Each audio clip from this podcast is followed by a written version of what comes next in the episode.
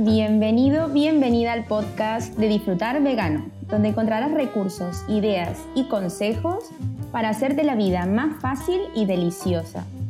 Hoy me acompaña María de Fit Maternity, especializada en biomecánica y ejercicio adaptado a mujeres. Hola María, ¿cómo estás? Hola, buenas tardes Brenda, ¿qué tal? Buenas tardes, qué alegría tenerte en este episodio del podcast. Así que te paso el micro para que te presentes a todos. Muchas gracias, Brenda.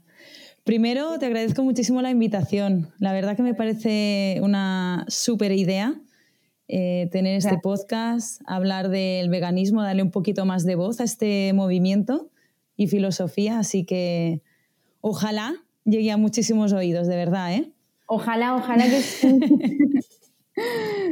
bueno, cuéntanos un poquito más de ti, así la gente te va conociendo mejor. Vale. Bueno, yo soy María Lomar, Hola a todos y a todas. Soy directora de los proyectos EMUE y Fit Maternity. Soy entrenadora personal especializada en mujeres, mujeres embarazadas en el parto y en el posparto.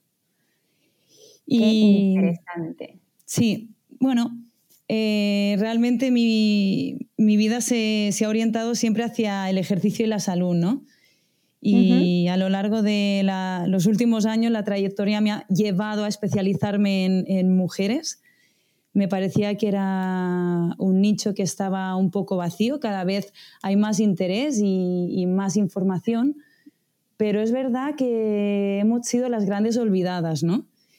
Un poco sí, la verdad, ¿no? Eh, aparte el tema este del, sería preparto y posparto, es tan importante hacer ejercicio antes como también volver a retomarlo luego, ¿no? Exacto. Es decir, si tú ya haces ejercicio antes del parto, primero tendrás un parto mucho más exitoso, claro. Eh, no solo por el tema de la resistencia muscular, sino porque estás entrenando a tu cuerpo a segregar unas hormonas que te van a, facilitar el parto. Y además, tras el parto tendrás una recuperación mucho más rápida y fácil sí, eso también estuve leyendo que la recuperación luego es mucho mejor, mucho más rápido, ¿no? Exacto, sí. Claro, así que hay que hacer ejercicio. Siempre, mucho, chicas. bueno, vamos a hablar un poco sobre, bueno, tú eres vegana, así que quiero que nos cuentes un poco hace cuánto eres vegana, cómo lo decidiste, si hubo transición, si no, ¿vale? Vale. Bueno, a ver, mi historia en relación con el veganismo empezó en Hamburgo. Yo he estado viviendo en Hamburgo cinco años y, a partir del segundo año empecé a, reflexionar bastante sobre el tema. Em, eh, tenía muchísimos amigos que se alimentaban y llevaban una vida muy alejada del consumo de productos y quieras que no te vas empapando poquito a poco, ¿no? De, claro. Eh, te dan sus reflexiones, analizáis la situación de los animales, em, ves lo que hay detrás de, tu consumo. Y, estoy súper agradecida de, todas estas reflexiones que posiblemente si no me hubiera movido de Mallorca, eh, a lo mejor no hubiera caído en ellas, ¿no? Y, nada, también tener la suerte de vivir allí, eh, todos los restaurantes, todas las tiendas, siempre tenían muchísimas opciones para que tu consumo siempre tuviera opciones de, que fuera vegano, ¿no? De, eh, había muchísimos platos que no tenían nada que ver con, productos animales. Había tiendas de ropa en las cuales no cabía ni una prenda de, piel. O sea, totalmente veganas. Entonces, quieras que no, cuando tienes tantas facilidades y tantísima gente que habla del tema, que lo reflexiona, que, que respeta este movimiento, pues quieras que no es muy fácil la transformación. Claro, porque tenés como ese soporte, esa ayuda, ese apoyo de tu entorno. Totalmente. Entonces, claro, te hace mucho más fácil, creo, el camino. Y el hecho de, vivir en, una, en un lugar donde también te da muchas opciones para tener un estilo de vida más sostenible, más empático, eh, claro, ayuda mm. muchísimo también, ¿no? Exacto. Sí, y es lo que tú dices, ¿no? No es solo eh, dejar de consumir productos derivados de, los animales, sino ser un poco más conscientes en, lo que estamos consumiendo en general. ¿no? Estamos hablando ya del plástico, del transporte, de, la ropa que estás consumiendo, todo, todo. Y al final, eh, cada consumo, cada cosa que elegimos tiene un impacto y hay que ser conscientes de ese impacto. Entonces, eh, llegar a esa conciencia de decir, ok, lo que yo he comprado ahora, ¿qué impacto tiene a nivel medioambiental, eh, con los animales? Y uno creo que cuando ya es consciente de ello es cuando empiezan los cambios, ¿no? Poco Exacto. a poco. Sí, sí, porque quieras que no, cuando tú empiezas a ver a alguien que te da una nueva idea, una nueva forma de consumir, eh, empiezas a buscar información, ya, ya, se te ha despertado algo y ya no hay vuelta atrás. O sea, tú ya te has dado cuenta de que hay otra forma de vivir y hay otra forma de consumir más respetuosa, ¿no? Entonces ahí ya empieza tu, tu decisión de decir, vale, pues tomo conciencia y hago un cambio con mi vida o lo ignoro y sigo igual. ¿Sí? Totalmente. Totalmente. Y a ver, yo no digo que todo el mundo tenga que seguir una filosofía vegana, que ojalá me encantaría, ¿no? Sería un sueño. Pero sí que sería interesante que mucha más gente reflexionara, que no es necesario que haya un exceso del consumo de, de carne, de pescado, de mariscos, de ropa, de piel, de zapatos.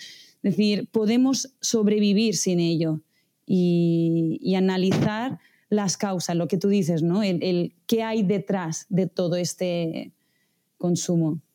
Sí, además porque a veces compramos tantas cosas que realmente no necesitamos Exacto. que, claro, es innecesario, estamos haciendo un consumo que es innecesario y, sigue, y tiene un impacto. Entonces, si pudiésemos reducir ese consumo innecesario, o sea, ya estaríamos haciendo algo muy bueno, o sea, estaríamos dando nuestro granito de arena, ¿no?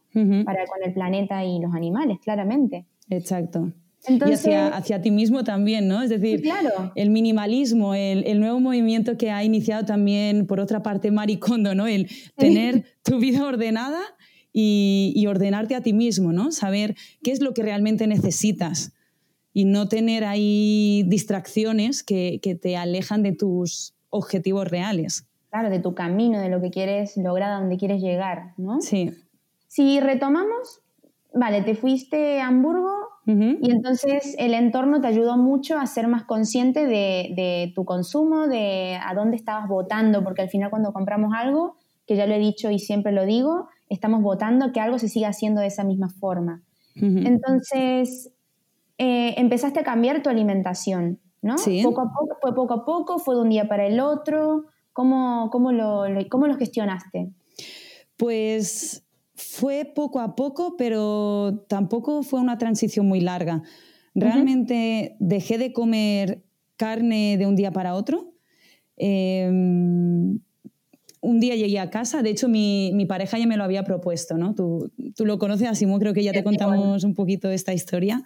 Sí. Eh, mi pareja me lo comentó un mes antes y yo no estaba muy convencida, pero de repente un día decidí, llegué a casa y dije, a partir de hoy dejo de comer carne.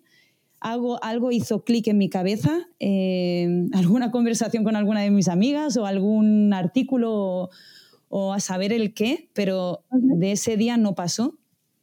Pero sí que seguí comiendo queso, leche, eh, miel y hasta pasados tres, cuatro meses sí que pues vi, que sería capaz de dejar de consumir estos productos y la verdad que no me costó nada. Es cierto que a mí me gustaba muchísimo el queso, pero es lo que hemos dicho, ¿no? Si analizas lo que este consumo provoca eh, a ciertos animales, tanto el queso como de los huevos, por ejemplo, pues eh, a mí me costó muy poco dejar de, de, de comerlos, ¿no?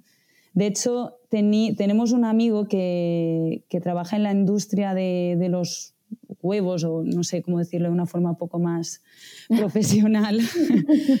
y, sí que él, como científico, está analizando cómo crear gallinas que, produzcan más huevos a lo largo de un año, ¿no? Y que antiguamente... Exacto, sí. Sí, sí, sí. No, realmente, a ver, no es tan agresivo en el hecho de la investigación en sí, pero sí que es muy agresivo la consecuencia en el cuerpo de las gallinas, digamos. Claro. Porque, claro, estamos mm, teniendo en cuenta que antiguamente, según lo que me comentó él, las gallinas podían poner tan solo nueve huevos al año, nueve al año, ¿eh? es decir, comparado con mm, las postas que hay hoy en día, que no sé si son unos 20, 25 al mes o más, según cómo estén eh, tratadas estas gallinas, el desgaste del cuerpo para ese animal. Es decir, brutal. Claro, eh, y eso no lo tenemos en cuenta. ¿Qué pasa? Si aumenta el consumo de huevos, ya sea por mm, la moda que sea, pues tiene que aumentar la producción de huevos. Porque los productores ven que ahí es un nido de oro que hay que explotar, pues entonces se aumenta la producción. El aumento de producción de huevos no es gratuito para todo el mundo. No, no, claro. Entonces, sí que tendríamos que analizar un poquito ¿no? cada, cada consumo. Eh, entonces, sí, me, me, costó muy poco decidirme y dejar de, de, comer tanto queso como huevo, como miel, todo. Así que fue una transición bastante rápida. Fácil, digamos, sí, sí, sí, sí. Estaba muy convencida. Muy bien. ¿Y esta decisión cómo se la tomó tu familia? ¿Hubo alguna... ya te ríes, algo pasó. No, a ver, eh, tuve la suerte que, la persona con la que convivo, mi pareja, pues decidió que, también quería ser, seguir esta, esta forma de alimentación, ¿no? Por eso fue súper fácil. Además tenemos la suerte de que él es, o era cocinero, ahora es panadero. Eh, y por cierto, eh, hace unos panes increíbles. Simón, te mandamos un saludo muy grande. que a ver si nos estará escuchando, no lo sabemos, pero eh, de verdad hace unos panes. Sí, sí, sí. sí y que además está por, abrir, está por, abrir, su panadería, así que... Exacto. Eh, si nos dices el nombre, así la gente lo sabe. Sí, se llama Font Zero y la vamos a abrir en Sineu, en Mallorca. En Mallorca, así que por favor, gente de Mallorca, ir a visitar a Simón y comer sus panes, porque de verdad es que es una locura. No, y Volvemos, retomamos nos vamos. Sí, venga, va, retomamos porque es hablar de comida y tú y yo vamos. Que podríamos estar dos horas, tres, cuatro, bueno, en fin. Eh, vale, en caso con Simón fue fácil. Eso fue súper fácil, porque eso, él es cocinero, yo soy una apasionada de la comida sana y de investigar sobre cuál es la mejor alimentación. Y por eso teníamos combinaciones de, menús semanales, pues fantásticos, deliciosos y súper sanos. Por lo que ese, sí, eso no fue el problema. Salir a comer fuera tampoco fue el problema en Hamburgo. En Hamburgo era genial porque los desayunos, los brunch eran increíbles y, y, siempre había opciones y compuestos veganos, ¿no? Entonces yo era feliz ahí. Me imagino un paraíso, ¿no? Sí, un paraíso, genial. Pero sí que es verdad que algunos amigos, que en aquel entonces era como mi familia de Hamburgo, ¿no? Eh, sí. que empezaron a cuestionar, cuestionar el hecho de ¿y por qué no comes carne? ¿y por qué tal? ¿y te van a faltar proteínas? ¿no? ¿Eh? Las famosas preguntas que siempre recibimos. Eh, exacto, cuestionar, analizar, juzgar, opinar. Y, bueno, al principio a mí me costó porque era como me sentía obligada a dar explicaciones de, un estilo de vida que en ese momento eh, con el que yo me identificaba, ¿no? Entonces me agobiaba mucho e incluso llegó un momento que me dejó de apetecer de quedar con según qué personas por el hecho de sentirme juzgada y cuestionada sea, hasta ese nivel, ¿no? Digamos. Sí, sí, sí, sí. De no querer ir porque te sentías muy incómoda, muy juzgada o... ¿No? Sí, sí. Pero bueno, después yo creo que también esto, está, esto forma parte de, de, la evolución de una persona, ¿no? Que no tiene tanto que ver con el hecho de ser vegano o no, sino que siempre va a haber gente en el mundo, eh, a tu alrededor, en tu entorno, que va a criticar lo que haces, que te va a juzgar, que va a opinar sobre tu vida, ¿no? Sea lo que sea. Es decir, ya sea porque te quieres ser vegana, ya sea porque quieres dar eh, lactancia materna a tu hijo hasta que tenga 3, 4, 5 años, ya sea porque, yo qué sé, cualquier historia. lo importante es eh, controlar tu, reacción ante esto, tus sentimientos, tus emociones y saber poner los límites, ¿no? Decir... Totalmente. Yo creo mm. también que al principio, mm, creo yo, o al menos yo también, bueno, a mí me pasó un poco de eso, que mm, al principio cuando uno empieza y está en la transición, o bueno, ya lleva un tiempo siendo vegano y empezás a escuchar todos estas, estos cuestionamientos o que te juzgan y tal, eh, creo que al principio cuesta un poco digerir estas cosas, porque claro, son cosas que uno no se espera, ¿sabes? Exacto. estás haciendo un cambio que es importante, pero es una decisión que, que, uno toma porque cree en ello, o sea, es algo en lo que yo, estoy, yo creo. Claro. Y, y, que justamente seas juzgado por personas eh, de tu entorno más cercano, las que más quieres, amigos, familia, parejas incluso, eh, creo que hay, una, hay un dolor ahí, ¿sabes? Que no se, puede, no se gestiona muy bien al principio.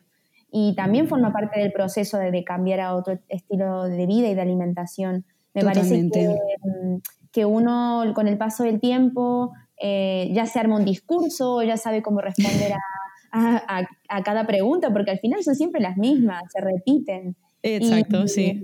Son muy cansinos algunos ya. Pero creo que uno se arma un speech y, y, con eso ya va, se salva de varias, de varias comidas o cumpleaños o fiestas o lo que sea em, y lo va mm, gestionando mejor. Yo creo que al principio es normal que uno, yo qué sé, me parece que eh, al principio no sabes qué decir, luego te, te enojas, te enfadas y hay un enfado ahí de por medio y quizás tu respuesta es un poco más agresiva o no sé qué y luego va cambiando. Me parece que es un proceso también, ¿no? Exacto, es una evolución, una maduración que yo creo que es una maduración de la persona en sí que acompaña el proceso del, cambio a una alimentación vegana. Y, y, bueno, tiene que haber todas las fases, ¿no? Y, y tu alrededor mm, siempre va a intentar que cambies a lo que ellos creen que es lo mejor para ti según ellos. Pero claro, es que es eso, es que es según lo que ellos opinan y de ahí a que tú opines lo mismo hay un abismo. Sí, sí, total, totalmente. Bueno, y entonces, eh, en, eh, bueno, en casa, ¿cómo se organizan con las comidas? ¿Van planificando? ¿Cómo organizan la compra? Em, ¿Cómo lo hacen con Simón? Mira, al principio, hace unos cuantos años empezamos a crear nuestra, nuestro menú semanal, ¿no? Porque yo, como ya te he dicho, mm, me gusta mucho llevar la cuenta de, los nutrientes que, que, como, ¿no? Me gusta estar sana. Eh, soy una persona que hace muchísimo deporte, por eso no soporto no tener energía por alimentarme mal. vale, entendido. Exacto. Entonces, eh, nosotros lo que hacíamos desde el principio es crear un menú semanal en el cual había pues todos los alimentos, todos los nutrientes que nosotros creíamos que eran los adecuados según lo que teníamos que consumir para estar sanos, ¿no? Este menú semanal ha ido cambiando en los 10 años que llevamos juntos, ha cambiado muchísimo gracias a que nuestro conocimiento de, en cuanto a alimentación ha ido evolucionando, ¿no? Eso quiere decir que ha ido mejorando. Muy bien. Sí, sí. Y, eso, por ejemplo, se, se ponen un día en la semana en, el que lo organizan, qué día es, cómo lo, van a, cómo lo gestionan. Sí, normalmente eh, los domingos son los días que intentas dedicar un poquito eh, de tiempo a organizar, pero ya te digo que ese tiempo va disminuyendo a lo largo del tiempo, porque cada vez lo tienes más a mano, cada vez sabes más rápido qué organizar, qué qué comida conviene, cada vez eres más productivo, más em, creativo, ¿no? La creatividad yo creo que es algo que, tiene que ir relacionada con la comida, con, la cocina y, y, bueno, creo que es entrenable también. Por lo tanto, cuanto más cocines en casa, más ideas se te van a ocurrir, más combinaciones. Sí, sí, además que cuando uno empieza en una, en una, en una alimentación distinta, diferente, a la que no está acostumbrado, creo que también juega más, se permite crear cosas distintas, probar sabores diferentes. Y, Exacto. y ahí está la clave, o sea, el poder disfrutar creando menús distintos, completamente diferentes, eh, cocinarlos, ¿no? Eso es un punto muy importante, Brenda, y me gustaría hacer un pequeño inciso porque hay muchísima gente que cuando, cuando se dan cuenta de que eres vegano o, ay, no, es que yo no consumo productos de origen animal, se asustan, ¿no? Es como, ¡Ah! pero ¿qué comes? ¿Y, ¿Y, de qué te alimentas? ¿Y, cómo, cómo, te organizas? Sí, en plan, ¿solo ensalada y tomate? No, señores. es que, no, a ver, el tema es que claro, nos, han educado o hemos crecido en, bueno, en base a una alimentación donde la carne, el queso, los huevos eran la base de, nuestros menús diarios, ¿no? ¿Qué pasa? Si tú no ves eh, estos ejemplos, si tú no ves unos platos en los que no haya estos tipos de productos, pues realmente tu mente no concibe que pueda realmente existir un menú sin estos productos. Claro, ya dices, eh, ¿qué come? Porque si no va a comer nada de, origen animal, entonces ¿qué se va a poner en el plato? Exacto. Si tu creatividad está relacionada en incluir estos productos, pues mm, siempre vas a intentar eh, relacionarlos con tu alimentación. En cambio, si tú empiezas a pensar eh, cómo cocinar sin, animales, sin derivados de, animales, etc., puedes crear muchísimos platos riquísimos y súper variados y nutritivos, brutales. Hay proteína a tope, hay vitaminas, minerales. Eh, no tenemos por qué alimentarnos veganos y tener déficit eh, nutritivo. Para nada. Totalmente. Para Totalmente. Estoy totalmente de acuerdo, o sea, es así, tal cual. Sí. Y entonces en esta planificación, eh, el domingo se sientan, hacen, hacen el menú para cada día y luego qué? Exacto, entonces después eh, de hacer el menú semanal, cuando ya está variado, completo, tú haces la lista de la compra. Perfecto. ¿Qué pasa? Que cuando tú haces la lista de la compra en base a lo que tú vas a comer, Primero, ahorras muchísimo dinero porque solo compras lo que necesitas. Eso es súper importante. Chicos, apuntar, por favor. Sí, sí, sí, es dinero. y segundo, no tiras comida. Estamos viviendo en una era en la que tirar comida es está a la orden del día, es súper fácil, no nos damos cuenta y es que no lo valoramos. Y, tirar comida tiene consecuencias, señores. No, no sale de la nada. Entonces, vamos a reflexionar. Eh, hay un libro que me gustaría recomendar que se llama El negocio de la alimentación. Perfecto. Me lo apunto porque luego eh, todo esto que estamos contando aquí con María lo dejaré todo, todo, todo apuntado con links y todo en el post eh, del blog de disfrutarvegano.com. Así que por favor no corras a apuntar nada porque estará todo en el blog. ¿Vale? Genial. Vale, entonces tenemos que hemos hecho la lista de la compra, que gracias a la lista de la compra ahorramos, no tiramos comida. Exacto. Y después, cuando ya hemos comprado, eh, nos vamos a casa y lo cocinamos. Evitamos, o nosotros al menos, ¿no? Evitamos cualquier consumo de productos que estén ya elaborados. Intentamos cocinar siempre en casa cualquier cosa. Nos encanta cocinar los guisos, eh, incluso hemos hecho nuestro tofu, nuestra leche de avena, leche de coco, todo, todo lo hacemos en casa. Es verdad que a veces nos pilla el toro y, vamos un poquito de cabeza de tiempo. Pero lo como, normal, como todos, Claro, sí, y, sí que es verdad que a veces sí que hemos comprado algún brit de leche o últimamente sí que estamos eh, cayendo en, comprar el tofu ya elaborado pero sí que siempre que se puede se intenta elaborar los productos en casa, sabes lo que estás creando, sabes que estás comiendo cosas de calidad y pasas tiempo en familia porque cocinas con, tus familiares y lo cocinas a tu estilo, ¿no? Es que... Totalmente. Al final terminas ganando mucho porque te organizas, compras donde las cosas y las que te hagan falta, las compras donde las necesites, las que no, las haces en casa, dedicas, ¿qué? Mm, dos horas, tres, en crear todos los menús y ahorras tiempo, dinero y ganas en salud eh, y en tiempo con tu familia. Con, Exacto. Cocinando, ¿no? Al final el tiempo es lo más preciado que tenemos. Sí. Así que se gana mucho más de lo que se cree. Y otra cosa que me he olvidado y me hace mucha gracia y, es, algo, es, una, es un hábito que, disfruto, es que seguimos yendo a comprar al mercado, ¿no? al mercado del pueblo, al mercado ah. semanal. Eh, nos gusta mucho el contacto con, los payeses de, Mallorca, de Alcudia. Nosotros vivimos en Alcudia. y, y, desde siempre he ido a comprar al mercado y lo sigo haciendo. Es un hábito pues muy agradable para mí.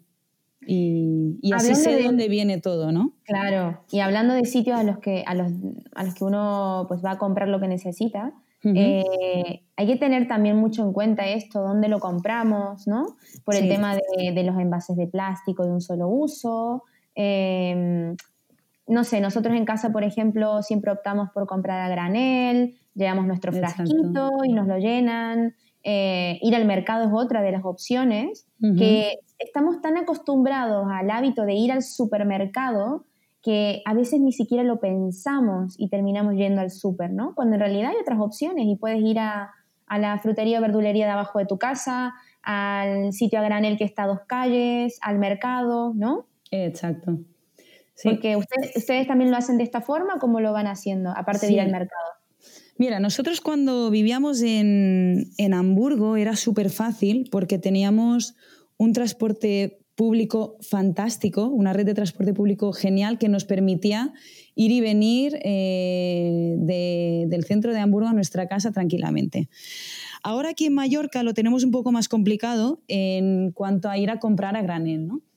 porque no es como cuando nuestros abuelos eh, vivían en, estos pueblos que todo se compraba a granel, sino que ahora si quieres comprar a granel, pues son tiendas súper especializadas que están en la ciudad o están en pueblos contados, ¿no?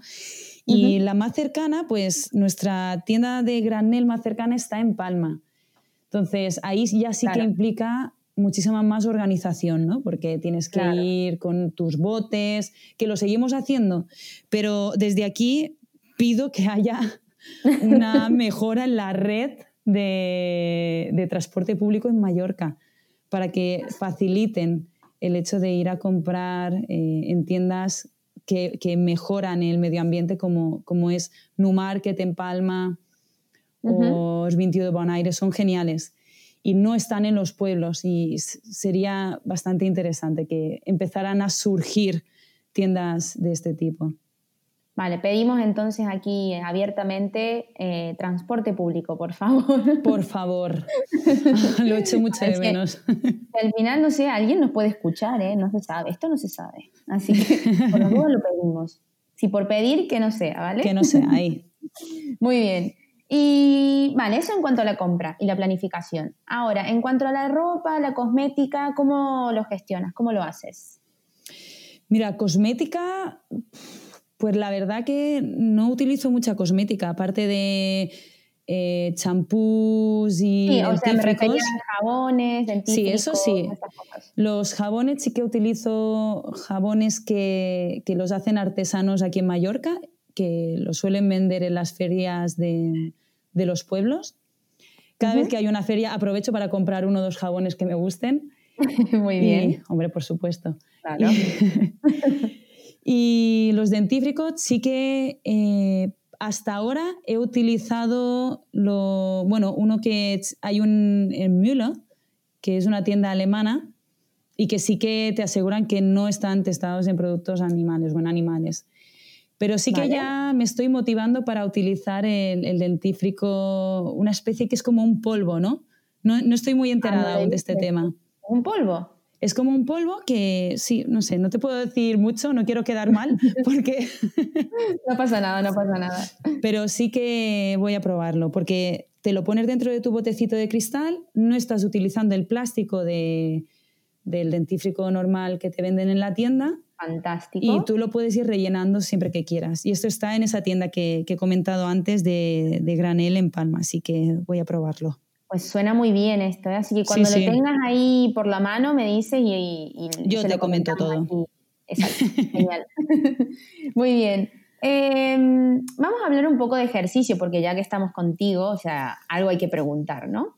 Sí, por supuesto. Em, por ejemplo, sabemos que alimentarnos de una forma consciente es importante, ¿vale? Saludable, súper importante, pero no es lo único que es importante, porque tener una rutina de ejercicio también lo es. Entonces, ¿cómo nos recomendarías empezar a hacer ejercicio y ser constantes y no morir en el intento? Porque eso de ser constantes cuesta muchísimo, así que ¿cómo, cómo nos recomiendas empezar? Mira, en primero, decir que cuesta muchísimo porque no estamos educados para organizarnos, ¿no? Y esto es algo que, me gusta enseñar a mis alumnas. Primero, empezar a aprender a organizar nuestra vida, a buscar nuestros objetivos y a, y a luchar por aquello que queremos. Y dos, ¿desde dónde empezar? Desde el principio. Es decir, Nunca mejor eh, dicho, ¿eh? Sí, sí, sí, no, es que es así, es, tan básico como eso, desde el principio, desde cero. Porque no es lo mismo una persona que, que es súper deportista, que ha tenido un parón de una semana y que vuelve a arrancar, pero ya no arranca desde cero, sino que si estaba en el nivel 20 va a arrancar en el nivel 18 a lo mejor, ¿no? Claro. Pero una persona que nunca ha entrenado, pues tiene que empezar desde ese nivel. Y no va a empezar preparándose una maratón, sino que va a empezar preparándose pues, una caminata un poco más larga, eh, va a empezar realizando ejercicios, pues en vez de tres series de 20 repeticiones de un ejercicio X, pues va a hacer una serie de 10 repeticiones y, a muy baja intensidad y muy baja velocidad. Lo que nos interesa al principio es eh, adquirir un hábito, ¿no? Que, no sea... ¿eh? Súper importante adquirir un hábito, porque eso es lo que cuesta, pero el tema es que mm, eh, a veces queremos, sí, ser súper deportistas y tal, y empezar una súper rutina, y estamos muy motivados el día uno, pero el día dos ya no vamos o no hacemos, no, no hacemos nada. Y tiene que ver mucho con empezar desde el nivel que tenemos. O sea, si yo no, no soy súper deportista, pues empiezo desde, desde lo más poco que pueda y voy aumentando poco a poco, poco a poco, y ya cuando menos me dé cuenta, ya, ya habré eh, creado este hábito y lo estaré haciendo sin pensarlo, porque ya mi cuerpo me lo pide, ¿no? Exacto. A eso me refiero, ¿no? Eh, hace poco escribí un, artículo que hablaba de eso, de, primero establecer los hábitos, de primero de, es básico, ¿no? De, normalmente se dice que necesitamos 21 días para, para establecer este, estos hábitos, pero realmente esto es una media, por lo que no os desesperéis si habéis intentado 21 días realizar una acción y aún no habéis automatizado ese hábito, porque es simplemente una media. Puede ser que en 10 días lo hayáis conseguido, puede ser que necesitáis, necesitéis 6 meses. Pero sí que es importante que utilicéis todas las técnicas que tengáis a, vuestra, a vuestro alcance para que cada día realicéis esa acción. Entre 21 días, un mes, dos meses. ¿Vale?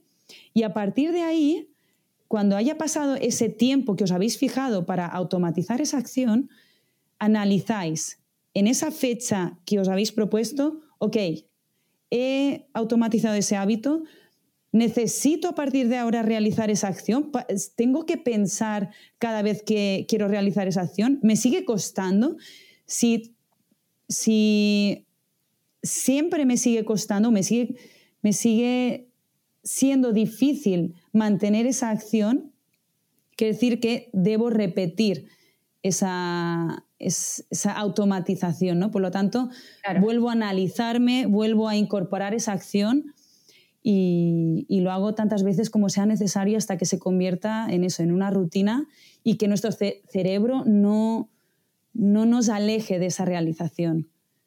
¿Sí? Perfecto. Entonces, empezar desde nuestro nivel sería el paso uno, ¿no? Empezar. Empezar, desde, desde, el nivel que tenga. Y segundo, ponernos una meta, porque claro, si queremos decir 21 días, pues 21 días. Y al, cumplir esa meta, analizar, ¿no? Analizar qué ha pasado. Eh, ¿Me es fácil? No, me cuesta. Eh, la verdad es que me encanta y puedo seguir haciéndolo sin ningún problema. Entonces, analizar en qué, en qué punto estamos después de cierto tiempo, ¿no? Después de, haber pasado ese tiempo. Y a partir de ahí, tomar las acciones que, que correspondan al, al, momento en el que estás, ¿no? Exacto, sí. Y ahí continuar y alargar igual ese, eso, si te habías puesto 21 días, alargarlo un poco más, volver a analizar o si ya tienes el hábito incorporado, fantástico, porque tu cuerpo te lo pide y es así, o sea, yo misma me he dado cuenta. Eh, sí, sí, porque el cuerpo te lo necesita, es así, te está pidiendo que te muevas. Exacto. Pero pasa cuando ya tienes el hábito, porque antes el cuerpo al final siempre quiere estar descansando. Eh, somos nosotros los que, el que los que lo movemos y cuando ya tienes el hábito, pues ya te lo pide. Pero si no, claro, cuesta, ¿no? Cuesta, sí. Y a partir de ahí, una vez que tienes el hábito, ya después lo que tienes que hacer es simplemente ir aumentando un poco la intensidad e intentar siempre progresar hacia adelante, ¿sí? Y lo que sí que quería comentar, que acabas de decir algo muy interesante, es como nuestro cuerpo siempre quiere estar descansando.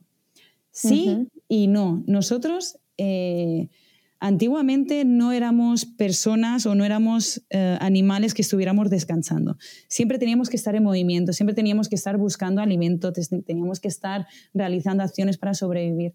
Por lo tanto, a fin y al cabo, nosotros somos seres que tenemos, que necesitamos el movimiento. Lo que pasa que el día a día nos, está provocando que seamos seres sedentarios, que no tengamos ganas mm. de, de movernos, que estemos cansados hay que tener en cuenta que ese cansancio, en la mayoría de las veces, es un cansancio psicológico. Y os aseguro que una vez que hayáis implementado ese hábito de realizar actividad física, eh, vais a necesitar realizar ese ejercicio. ¿Por qué? Porque el ejercicio os va a eliminar el cansancio psicológico. Sí, sí. Te elimina el estrés, te hace sentir muchísimo mejor. Y muchas veces me habrá pasado, y creo que algún oyente estará de acuerdo, que he empezado a correr estando hecha polvo y cuando he finalizado mi hora de carrera, que tú dices, joder, pues tendrás que estar más cansada, ¿no? Pues no, terminas muchísimo más relajado, mucho más contento, eh, con mucha más energía y, más motivada, ¿no? Entonces, en eso va mi, mi proyecto, en fomentar, sobre todo en las mujeres, en que aprendan a empezar a hacer deporte, aprendan a organizarse, aprendan a valorarse como mujeres, porque las mujeres... Muy importante esto, ¿eh? Sí, tenemos oscilaciones hormonales que se, han enterrado debajo de la arena y como si no existieran estas oscilaciones. Y estos cambios altibajos de, de hormonas, estos juegos entre una hormona y otra, es lo que hace que tengamos más energía en un momento y menos energía en otros. Que seamos más sociales, más dinámicas, más eh, solitarias en unos momentos o en otros. Entonces, también lo que me interesa es transmitir que, qué cambios existen en nuestro organismo y en nuestro eh, estado emocional en relación a estos cambios hormonales ¿no? y adaptarlo al ejercicio. Es decir, nuestro entrenamiento no es lineal. Nuestro entrenamiento tiene que, suponer aumentos de intensidad y disminuciones de intensidad, aumentos de volumen y disminución de volumen. Por lo tanto, lo que hay que hacer es saber cómo organizar el entrenamiento y adaptar ese entrenamiento a nuestras oscilaciones hormonales. ¿Vale? Me parece un respeto total a, a nosotros mismos, ¿no? Exacto, sí. ¿Qué pasa? Que como sabes cuándo tienes más, unos picos de energía más altos o más bajos, sabes cómo organizar tu vida también, sabes cómo organizar tu trabajo, sabes cómo organizar tu vida social, te aceptas si tienes un momento de bajón, te entiendes más, sabes que si estás en premenstrual, pues eh, puedes hacer unas cosas y no otras, pero es que estar en premenstrual, estar en menstrual, a lo mejor no eres tan socialmente activa, pero es que tienes una bomba de, otras posibilidades que no sabemos y eso se tiene que explotar. Es como que premenstrual y menstrual es, lo peor del mundo. No, no, simplemente que hay cosas para las que es mejor no, no, para las que no servimos en esos momentos, pero es que servimos muchísimo más para otras cosas justo en estas fases. Entonces, eso hay que darlo a conocer. Y es de autoconocerse también, o sea, saber cómo somos en cada una de las etapas, de, o sea, todo va aparte al final de autoconocerse y saber cómo reacciona nuestro cuerpo frente a las diferentes oscilaciones de, mm, cambios de, humor, de lo que sea. Eh, porque todo eso hay que al final acomodar nuestras tareas o lo que tengamos que hacer en nuestro día a día de acuerdo a cómo nos, cómo nos sentimos, ¿no? Exacto. Porque, sí. porque no, no, damos el 100% todos los días, porque nuestro cuerpo es, va cambiando y va, va, ¿no? Creo que entiendo más o menos que viene por ahí, ¿verdad? Sí, sí, sí, es totalmente eso, es aceptarte y escucharte. Y bueno, es, es muy interesante porque te, te, respetas, te empoderas también, ¿no? Tienes, claro. tienes muchas más herramientas para enfrentarte a tu día a día. Eso es fantástico realmente, me encanta. Em, bueno, pues ya nos diste las claves como para empezar, ¿no? Así que me parece genial, o sea, me parece una información de un valor increíble. Muchas gracias por toda esa información. De nada, un placer a ti. Y si nos tuvieses que recomendar algún libro, algún blog o personas que te hayan ayudado en el camino, que digas esta persona, este libro y este blog. Mira, un libro que a mí me ayudó muchísimo fue el de Veganize Your Life, que después si quieres te lo paso. Sí, sí. Eh, me dio muchas herramientas y me, y me convenció de, de, que estaba yendo por el camino adecuado, ¿no? Convirtiendo mi dieta en, en, en vegana. Después, personas que me interesan y que, y que, me gusta leer y seguir, tanto en sus blogs como comprarme sus libros, eh, sería Aitor Sánchez. Creo que, bueno, es bastante conocido. Sí, sí. Chevi Verdaguer. Vale. Y Susan Powell. Ah, y ella, sí que no sé quién es. Sí, Susan Powell. Es, bueno, es, es, un ángel de, de, la sabiduría en cuanto a nutrición, es fantástica. Y pues después, todo. una persona muy importante para mí fue también el profesor Felipe Hernández Ramos. Vale. Sí. Lo apuntamos también. Fantástico. Me lo apunto todo esto para dejárselo luego a, nuestros fantásticos oyentes. y bueno, recién eh, al hablar de ejercicio también hablamos mucho de, de, a qué te dedicas y cuál es tu proyecto, pero cuéntame un poco más, porque no es solamente Fit Maternity, también hay otro y es nuevo, ¿vale? Es de, bueno, desde hace muy poco, ¿no? Sí, sí, porque mira, hace un año y medio creé Fit Maternity aproximadamente. Y mi idea de Fit Maternity era llegar a todas las mujeres, ¿no? Decir, vale, si las mujeres ven que yo me especializo en mujeres embarazadas, en el parto, el posparto, pues queda, queda como asumido de que soy, estoy especializada también en mujeres. Pero este mensaje no llegó así como yo me esperaba, y era que yo no había planteado bien eh, mi, filosofía de, empresa. Por eso creé EMUE. EMUE es Escuela de Mujer y Ejercicio. Vale. Y Fit Maternity se ha convertido en, una parte de EMUE, ¿no? Eh, entonces, EMUE es la parte de trabajo con mujeres en general. Sí. Y, Fit Maternity es la parte de, de la Escuela de Mujeres y Ejercicio en la que me dedico solo y exclusivamente eh, a la maternidad, al ejercicio y la maternidad. O sea que están como fusionadas, digamos. Están fusionadas, sí. Es que tienen, tienen muchísima relación uno con otro y entonces me pareció interesante, pero crear algo más, dejar claro que, trabajo con mujeres que tampoco, que, no están embarazadas. Claro, o sea, mujeres en, cualquier etapa de su vida sería. Exacto, sí. ¿no? Sí, sí, sí. Y entonces, eh, ¿dónde te podemos encontrar para si alguien quiere trabajar contigo, por ejemplo?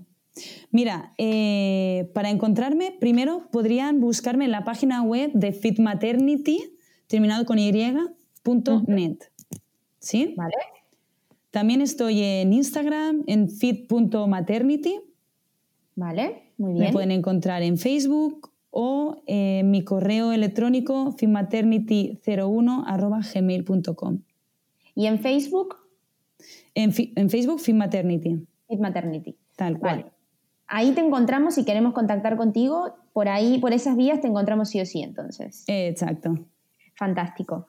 Em, bueno, ya sabes que eh, alrededor del veganismo hay muchos mitos y siempre nos, nos, juzgan o nos hacen ciertos comentarios y tal, que a veces no sabemos cómo responder, porque si recién estamos empezando en este estilo de vida, claro, uno se queda un poco en shock porque te quedas como, ok, vale, ¿qué respondo, no? Sí. Entonces, esta, esta parte del, del, podcast es un poco para dar eh, un recurso a la gente para que sepa qué responder en esos, en, cuando te hacen estas, estas preguntas o cuestionamientos, pues no quedarte callado y decir, vale, pues yo sé qué, qué voy a responder, ¿no? Sí. Eh, entonces, pues te ha tocado la siguiente frase. A ver, a ver. ¿Preparada? Lista. Venga, ahí va, ¿eh? Los veganos no consumen suficiente proteína. bueno, ¿cuál sería contestarte a esto, no? Sí, por favor. Vale, ya te digo yo que en mi caso, un, falta de proteína, lo que es falta de proteína no hay. Fantástico. Porque, a ver, eh, tenemos muchísima más variedad de consumo de proteína que el simple hecho de comer. Que ha habido ahí, perdón, perdón. ¿Sí? Ha habido ahí un problema de audio que se, te, te, me has ido por un momento, pero bueno, a ver, chicos, que esto es en directo, que aquí no se evita nada y que esto puede pasar, ¿eh? Así que si puedes empezar otra vez, por favor, María. Sí, mira, em, proteína vegetal hay muchísima. No es, eh, no es no existe la posibilidad, desde mi punto de vista, que haya un déficit de, proteína. Tenemos las lentejas, tenemos la quinoa, el mijo, garbanzos, soja, tenemos habas, guisantes. Las verduras tienen parte de proteína, frutos secos, frutas, tofu, avena, coco.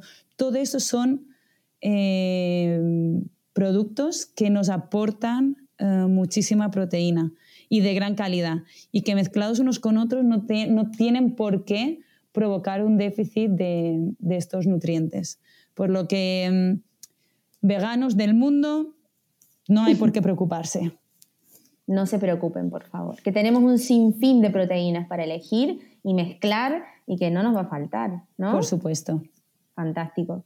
Em, si tuvieses que darle un consejo a una persona que está ahí empezando, que está dando sus primeros pasos en este estilo de vida, ¿cuál sería? ¿Cuál sería? Sí. Yo creo que, que, que siga sus instintos. Que mucha gente, lo que hemos hablado antes, mucha gente eh, va a intentar derribar que, que hayas tomado este camino, te va a intentar derribar todos tus ideales eh, intenta tirar hacia adelante, ignora las opiniones, porque opiniones hay tantas como personas. Totalmente. Y si tú estás convencido o convencida de que eh, el veganismo es una parte de tu estilo de vida que coincide con tu forma de ser y de pensar, a por ello. Y, pon límites, pones límites a la gente o simplemente decir que sí, que sí y después hacer lo que te apetezca. Que poner límites es... sano, es súper sano poner límites, es muy importante. Que a veces no, no, los ponemos y claro, no te estás respetando a ti mismo, así que a poner límites, chicos. Bueno, María. también, sí, también aconsejaría, muy importante, eh, asesorarse nutricionalmente. Es decir, es lo que hemos dicho antes, no estamos acostumbrados o muchas personas no están acostumbradas a una alimentación vegana, ¿no? Por lo tanto, eh, si vas a hacer un cambio de, alimentación, infórmate. Y si hace falta, acude a un profesional que te, que te dé pues, pautas nutricionales para que, para que comas completo. ¿Vale? Sí, eso es súper importante, informarse muchísimo, leer, eh, ir al médico, suplementarse con B12, con la vitamina B12, eh, ir al nutricionista. Al final eh, estás dando un paso, un cambio que es diferente y hay que informarse y es así. Totalmente. Bueno, María, muchísimas gracias por estar en este episodio del podcast. La verdad es que me ha encantado la conversación, me he pasado súper bien. Eh, yo creo que si, nos, si siguiéramos hablando podríamos estar acá un buen rato, pero es que claro, nos quedarían dos horas de, episodio. No, no, hay, hay, temas, ¿eh? Hay temas. que has, sacado la B12 y es como, mm, si quieres, seguimos tratando temas. sí, es que son temas que dan mucho, mucho que hablar. Así que, bueno, igual, oye, que a lo mejor hacemos otro episodio y hablamos de otro tema. Que Abrimos debate cuando quieras, totalmente. genial, pues yo me lo apunto ¿eh? aquí. Eh, contactar a María para otro episodio. Listo, apuntado. bueno, María, despídete de nuestra maravillosa gente. Eh, te dejo para que, para que te despidas. Bueno, nada, primero muchísimas gracias, Brenda, por, por este espacio, por darme la oportunidad de, de hablar del veganismo en tu podcast. Y, chicos, muchas gracias por escuchar, muchas gracias por, por, estar interesados en esta filosofía y mucha energía a por ello, que sí se puede. Claro que sí se puede. bueno. Y muchas gracias a ti, persona maravillosa, por estar del otro lado. Eh, ya sabes que el resumen de este podcast lo subiré al blog de disfrutarvegano.com para que no te pierdas de nada. Te veo en el siguiente episodio. ¡Chao!